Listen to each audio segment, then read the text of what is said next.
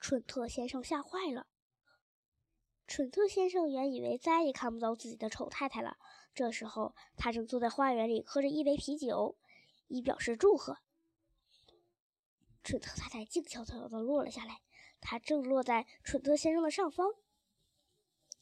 他扯开嗓子，大声地喊着：“我回来了！你这个可恶的老乌龟！”蠢特先生跳了起来，好像被一只巨大的黄蜂蛰了似的。他放下啤酒，抬头看去，他目瞪口呆了。他简直喘不上气来，咯吱吱的叫了起来。因为喘不上气来，他嘴里还发出了几声怪笑。啊！他说道：“啊，哎呦！哼！我我也要复报你的！”蠢特太太喊着，落到了他的头顶上。他气得满脸发紫。在空中抽打着他那根长长的手杖，不知不知怎么的，在整个过程中，他都设法把这根手杖握在手里。